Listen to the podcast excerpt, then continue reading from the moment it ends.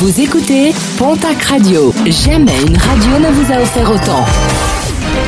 L'information locale à 9h, c'est sur Pontac Radio.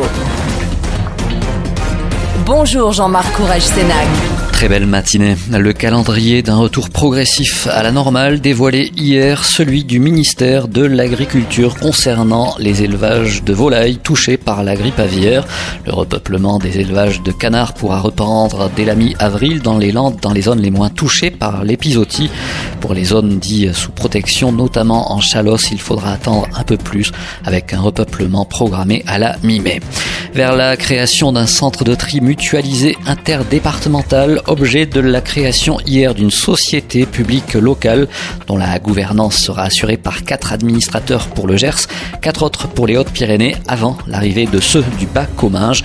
Les travaux de ce nouveau centre de tri qui devrait voir le jour à Massub dans le Gers démarreront fin 2022 pour une mise en route au premier trimestre 2024.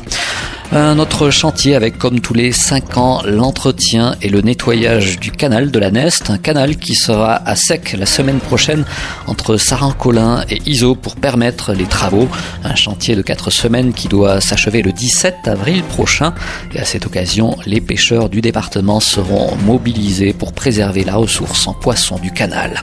Le programme sportif de ce week-end avec en basket Jeep Elite l'élan béarnais qui va affronter au Palais des Sports de Pau demain samedi l'équipe de Roanne. Ce sera à 20h en National Masculine 1. Après une série de matchs reportés, l'Union Tarbes de Pyrénées recevra ce soir l'équipe d'Angers au Palais des Sports du Quai Ladour à Tarbes. En football Ligue 2, le Pau FC tentera de poursuivre sur sa bonne lancée en recevant demain samedi l'équipe de Dunkerque, une rencontre entre le 18e et le 16e au classement de Ligue 2. Et puis nos confrères de Sud-Ouest se sont intéressés au coup de foudre, mais au vrai, ce qui existe réellement. Le département des Pyrénées-Atlantiques a été le 8 le plus foudroyé de France l'an dernier.